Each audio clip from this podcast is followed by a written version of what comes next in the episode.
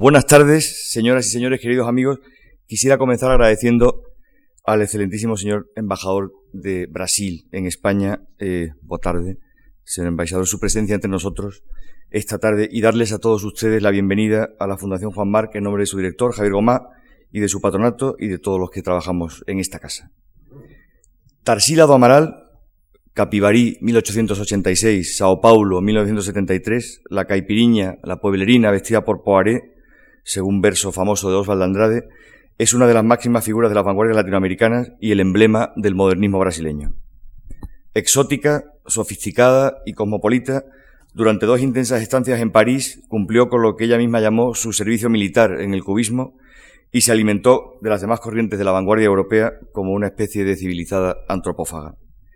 De vuelta a su país, la digestión de aquel banquete y el reencuentro con los colores y las formas de su infancia en las tierras del interior de Brasil, en Minas Gerais, darían lugar, entre 1920 y hasta principios de los años 30, a la época más deslumbrante del artista. Son sus pinturas Pau Brasil y Antropofagía, tan estructuralmente brasileñas, la expresión es del poeta Haroldo de Campos, que hoy tendemos a imaginar el Brasil en función de la pintura de Tarsila. Esta primera muestra individual dedicada a Tarsila do Amaral en nuestro país se centra en los años 20, vividos entre Sao Paulo y París, con un final simbólico en Moscú, a donde ella viaja en 1931 y consecuencia del cual es Operarios, una obra de 1933 con la que la exposición se cierra. Y como si todo lo relacionado con el Brasil o ya fuera muy grande, como su territorio, o tendiera vigorosamente a crecer, como sus florestas, o a mezclarse con cualidades aparentemente heterogéneas, pero de las que se obtiene un reactivo muy fascinante y muy interesante y muy intenso, las más de 100 obras de Tarsila en esta exposición las hemos querido presentar acompañadas por la naturaleza y por la historia remota y próxima de su tierra. Plumaria amazónica y cerámica de la, y cerámica de la selva virgen.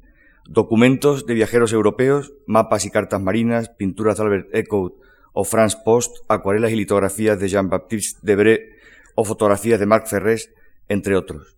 Y piezas religiosas con los colores caipiras del barroco de aquel interior de Brasil que el artista visitaría junto al poeta Blaise en 1924. No faltan tampoco en la exposición obras de contemporáneos de Tarsila como Anita Malfatti, Lazar Segal, Vicente Dorrego Monteiro, Emiliano de Cavalcanti o Cícero Díaz. Tarsila no es solo una artista brasileña, es una artista a través de la cual vemos Brasil. Su pintura refleja, quizá como ninguna otra, la deslumbrante cultura del Brasil moderno, desde su temprano despertar a las vanguardias europeas y su influjo se extiende hasta los tropicalismos de los años 60 del pasado siglo. Voy a pasar directamente a los agradecimientos, porque una exposición que cuenta con más de 180 piezas y una cincuentena de prestadores, entre instituciones y coleccionistas particulares, no es posible, o mejor dicho, es completamente imposible, sin el concurso y la ayuda de muchas personas. Por eso hemos debido, o hemos querido, dedicar en el catálogo de la exposición una doble página solo a los agradecimientos. A mí me es imposible hoy agradecer en nombre de la Fundación Juan Marc a todos ellos su ayuda, como sería nuestro deseo. Pero sí quisiera citar a algunos de ellos que han sido decisivos para que esta exposición viera la luz y que tenemos además el placer y la suerte de que nos acompañan en esta sala. En primer lugar, Aracia Amaral, que enseguida tomará la palabra para disertar sobre Tarsila y la música. Araci, que ha sido directora de las dos de las más importantes pinacotecas del Brasil, que ha sido titular eh, de Historia del Arte de la Universidad de Sao Paulo y que lo ha sido todo en la historia del arte y en la crítica de arte de su país, ha eh, tenido a bien acompañar el proyecto desde el principio y se ha prestado a disertar sobre un tema del que ella puede hablar de primera mano, pues, puesto que su eh, eh, comienzo en la investigación histórica tuvo lugar de la mano de Tarsila do Amaral. Empezó a investigar sobre Tarsila do Amaral en vida de Tarsila, usando el archivo de Tarsila, con conversaciones personales con Tarsila y conociendo a Tarsila de primera mano. también quiero agradecer muy especialmente la ayuda el asesoramiento, en fin, la eh, dirección de proyecto por parte de Juan Manuel Bonet, crítico, comisario, director de museos y probablemente la persona, o por lo menos una de las personas que más sabe de vanguardias históricas en este país y yo diría que en el mundo, cuyo consejo y cuya ayuda en este proyecto ha sido esencial y por eso nos gusta llamarle comisario invitado. Junto a Juan Manuel ha estado Jorge Schwartz, que fue responsable de aquella famosa exposición que se celebró en Valencia en el año 2000, Brasil, de la antropofagia a Brasilia, que nos ha ayudado muchísimo, que ha colaborado en el catálogo con un magnífico texto que se ocupa de las relaciones entre Tarsila y la literatura modernista y que eh, ha sido también muy decisivo para que la exposición llegase a buen puerto. Aprovecho para decir que el lunes y el jueves, dentro del programa cultural eh, anejo a esta exposición, Juan Manuel Bonet y Jorge Schwartz disertarán sobre Tarsila. Y entre los que han tenido la gentileza de ayudarnos y se encuentran entre nosotros, quisiera citar a Trasiliñado Amaral, sobrina del artista, a Luciana Freire Rangel, que han colaborado también estrechamente en este proyecto, a Lisbeth Rebolo, directora del Museo de Arte Contemporáneo de la Universidad de Sao Paulo, y a Paulo Roberto Barbosa, a Marcelo Matos Araullo, director de la, Pinacoteca do Estado de Sao Paulo, a María Alice Millet, directora de la Fundación José e Paulina Nemirovsky, a Ana Cristina Carballo, conservadora del patrimonio de los Palacios de Gobierno, a Bianca de Tino de Lieve del Instituto de Estudios Brasileños de la Universidad de Sao Paulo. Y también quiero destacar y agradecer la generosidad de muchos coleccionistas privados con una enorme vocación pública que nos abrieron sus casas eh, a veces hasta altas horas de la noche porque había que trabajar mucho durante los viajes de preparación de la exposición y que con una enorme vocación de servicio público han prestado sus obras con una generosidad pasmosa, como por ejemplo Jean Genevieve Bogici, Sergio, Ecilda y Marta Fadel, Michel Bear y Max Perlingueiro, entre otros muchos. Un proyecto transatlántico como este tampoco puede llevarse a cabo sin contar con el asesoramiento y la ayuda local. La Fundación Juan Marc desea por eso dejar constancia de su agradecimiento a Ricardo Ribenboim, María Eugenia Saturni, Arnaldo Spindel y Sandra Pandeló de Base 7 por su imprescindible ayuda a este proyecto. Al igual que a la Fundación Cultural Hispano-Brasileira, la persona de su presidente, Rafael López de Andújar, y de Cintia Floriani, por su colaboración para hacer posible este acto inaugural tan especial y por su contribución a la edición de la guía didáctica que acompaña esta exposición. Muchas gracias a todos ellos. Permítanme presentar brevemente a Arasia Amaral, eh, que a continuación eh, se ocupará de la conferencia concierto que inaugura este, eh, esta exposición eh, y a Fabián de Castro. Y les dejo sin más con ellas dos. Arasi, Arasí, perdón por el acento mal colocado, Arasí Amaral es, como he dicho antes, curadora e historiadora del arte. Fue directora de la Pinacoteca del Estado de Sao Paulo y también del Museo de Arte Contemporáneo de la Universidad de Sao Paulo. Ha publicado innumerables libros sobre el modernismo en Brasil y arte contemporáneo y el arte contemporáneo brasileño, además de haber organizado innumerables antologías sobre arte brasileña y latinoamericana. Fabián de Castro es pianista brasileña, vive en España desde el 2002, es licenciada en música por la Universidad Estadual Paulista bajo la tutela del pianista eh, Naim eh, Marum.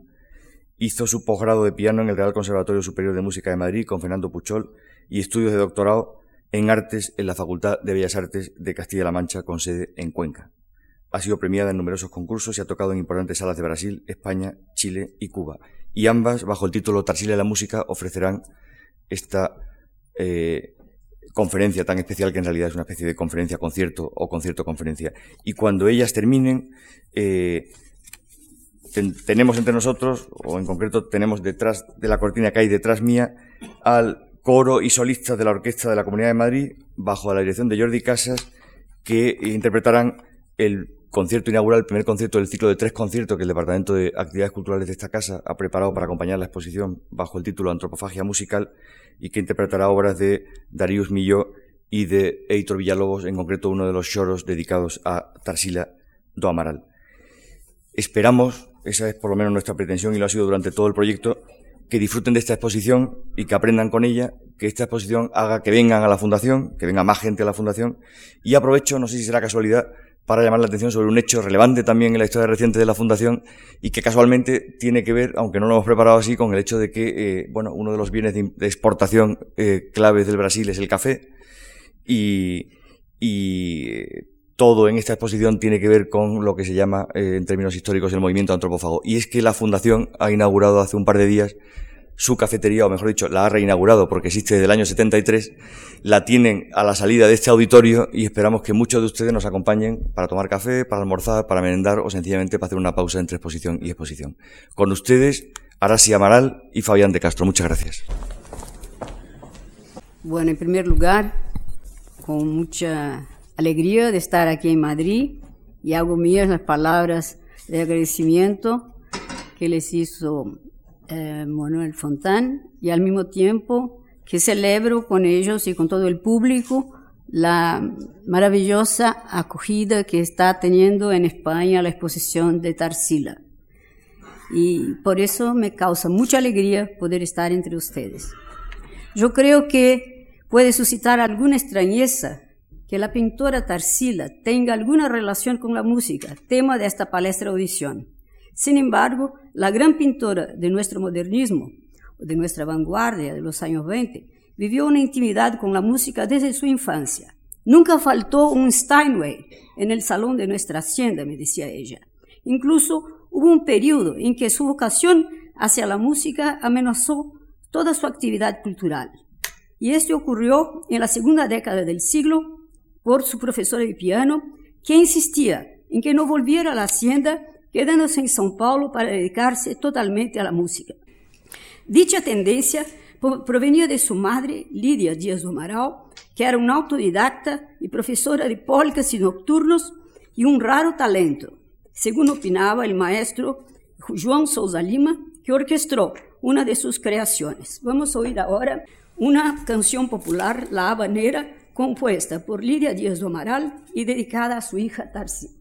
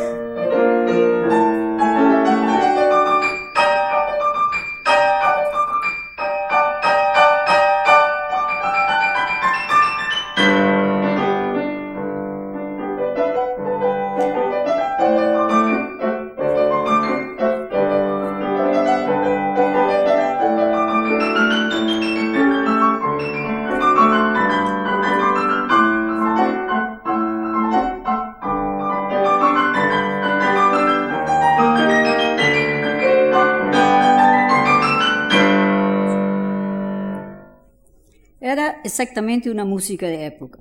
El compositor brasileño Souza Lima, de muy joven, solía ir a la Casa Sotero, donde se vendían partituras para piano en la antigua calle Libro Badaró y que era todavía una casa, una calle de casas bajas. En este local, que era un verdadero centro de músicos, fue donde João Souza Lima conoció a Mario Amaral, que tocaba el violín y que un día le sugirió la posibilidad de irse con él a conocer a unos parientes suyos. En esa ocasión visitó a la familia y nos contó Sousa Lima. Allí nos recibió dona Lidia, madre de Tarsila, quien nos dijo que a ella le gustaba la música y también pintar. Tarsila entonces, me contó eh, Sousa Lima, se vestía discretamente, salía a dibujar escenas de calle en el Jardín de la Luz, en el centro de São Paulo. Y al final me fui, después de pasar, uh, después de unos días, a pasar algún tiempo a la hacienda, a la hacienda Sertão, que me fascinó de forma muy particular como ambiente rural, el primero que conocí, muy patriarcal, bajo la dirección del padre de Tarsila. Me gustaría ahora que escuchasen ustedes una de las primeras composiciones de Sousa Lima, Charmante, compuesta cuando no tenía él más que 16 años y que recabó en su época un premio de la revista A Cigarra. Poco después, Sousa Lima tendría acceso al salón y a reuniones de un importante centro de periodistas e intelectuales de la segunda década del siglo en São Paulo, Vila Quirial, de Freitas Vale, obteniendo a través de ese senador mecenas una beca del gobierno del Estado para estudiar en París, hacia donde partió en 1919. Charmante.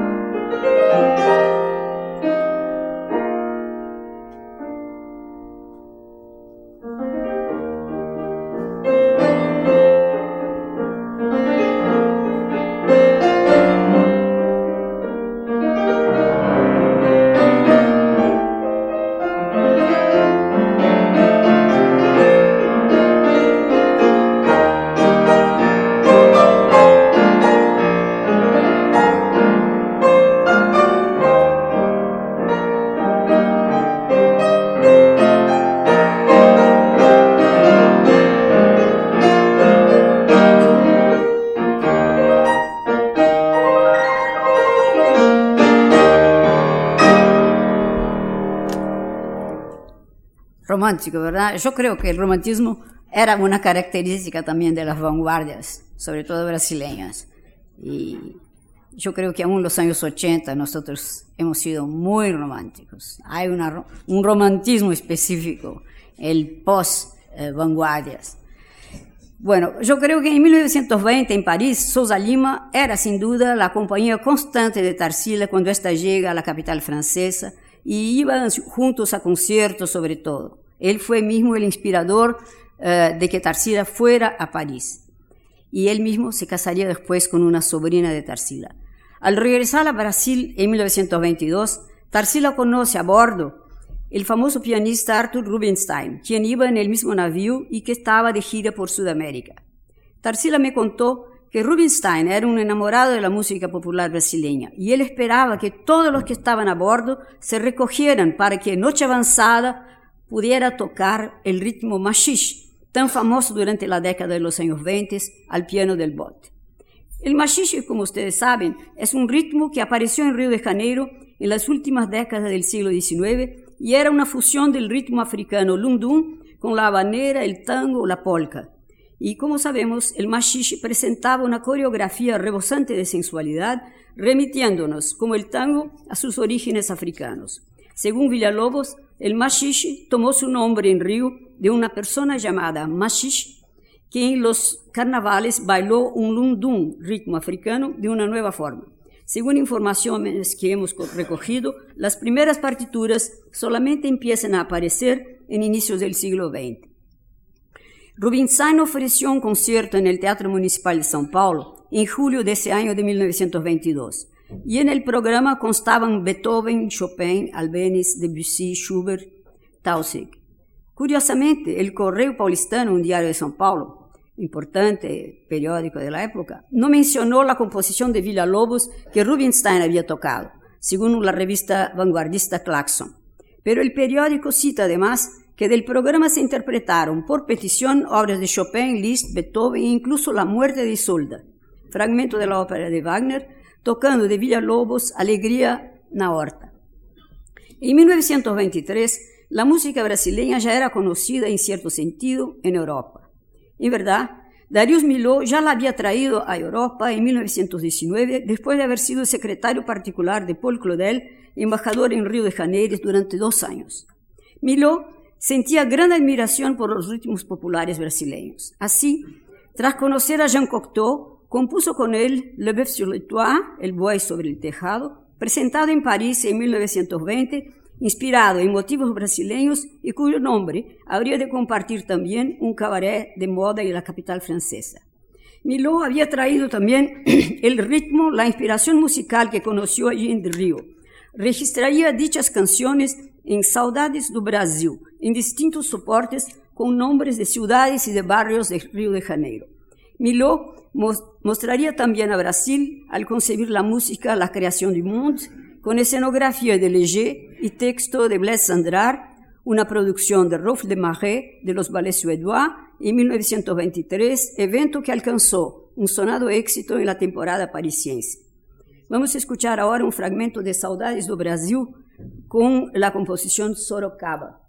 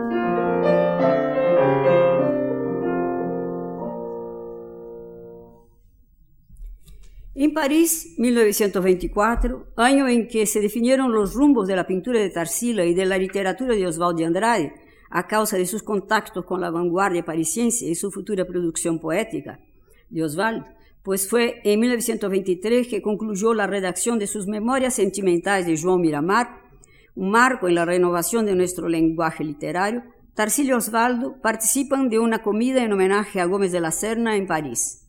Después de este acto, Manuel de Falla, a quien le solicitaron que tocara, se sentó con mucha simplicidad ante un piano vertical y tocó una de sus composiciones.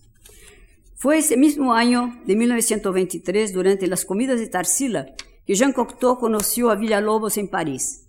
Pero al oírlo tocar, afirmaba que distinguía aún en Villalobos parentescos con Debussy. No obstante, desearía escuchar una música nueva, como decía él, de sabor salvaje, segundo nos contó Tarsila. Villalobos recomenzaba al piano Erard, pero Cocteau, siempre por blague, acabó sentándose debajo del piano por mieux entendre. Eric Satie era una gran presencia en esta época, en 1923-24, y Tarsila recordaba dos espectáculos cuya música había compuesto, que Satie había compuesto, una sátira sobre los académicos, los pompiers, y los modernos, ya con intentos de participación del público en lo que ocurría sobre el escenario. Y otro, Le Marie de la Tour Eiffel, con texto de Cocteau y música de Satie. Según un texto de Tarsila, Satie era un chico con casi 60 años y que solo creía en la juventud y se rodeaba de discípulos jóvenes. Presencia habitual en el, taller de Tarsila, pues era un gran amigo de Sandrar, fue la razón por la cual Cocteau rechaza después a ir a una de las comidas de Tarsila después de la ruptura de Sandrar, de, de, con él. él eh, Cocteau se disculpó en esa ocasión a Tarsila, junto a Tarsila, con una dedicatoria de dos páginas que escribió en un libro que le regaló a Tarsila entonces, Le Bal du Comte d'Argel, de su amigo Raymond Radiguier. Vamos a oír ahora de Satie, eh, Véritable Prélude Flasque.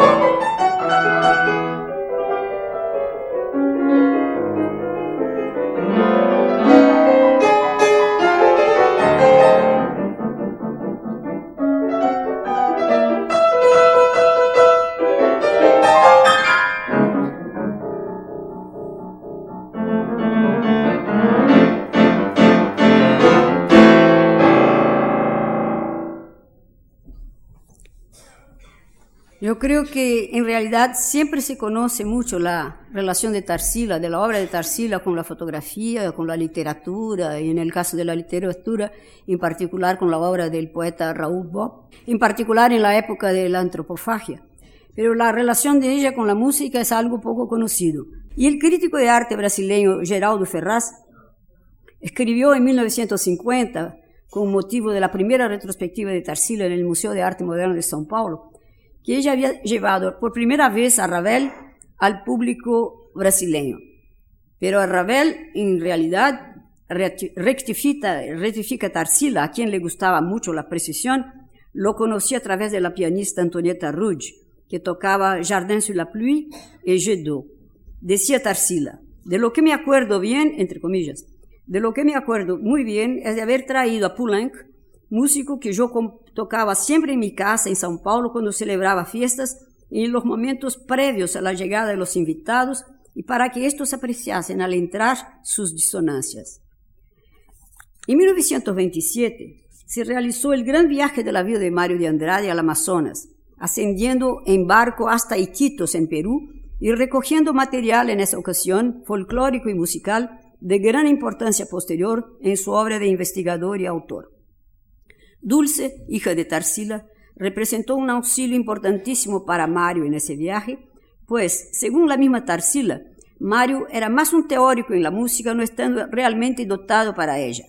Dulce, además de conocer la música, contaba con una excelente memoria musical, reteniendo las melodías que a continuación, a bordo, Mario de Andrade registraba, colaborando con las letras Mag, que era sobrina de Dona Olivia Penteado, una interesada en el arte moderno y que era también una compañera de viaje. Sería una modinha, una pequeña canción creada por Mario de Andrade, hoy muy conocida, la famosa Viola Quebrada, y que fue dedicada a Tarsila, una canción que Osvaldo y Dulce recordarían en 1926 en un viaje a Oriente Medio.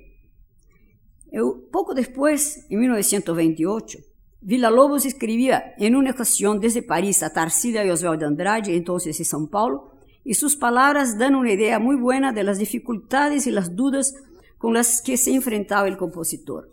Villalobos pugnaba por poder presentarse en París por iniciativa de la casa Max Eschig, que contribuía con la mitad de los gastos, pues Villa tenía la intención de realizar dos conciertos, dos conciertos monstruos, según él, con 280 ejecutantes, 200 cantantes y 80 profesores de la Orquesta Colón. Así, para cubrir lo que faltaba, recurrió a amigos y a mecenas como Paulo Prado, Oliva Penteado y también a la pareja Tarsila y Osvaldo, cabiéndole a cada uno de ellos una cantidad determinada para completar la lista de aportes. Animado ante la posibilidad de dicha realización, Villalobos cuenta en la carta que la composición dedicada a la pareja podría eh, oírse en el concierto.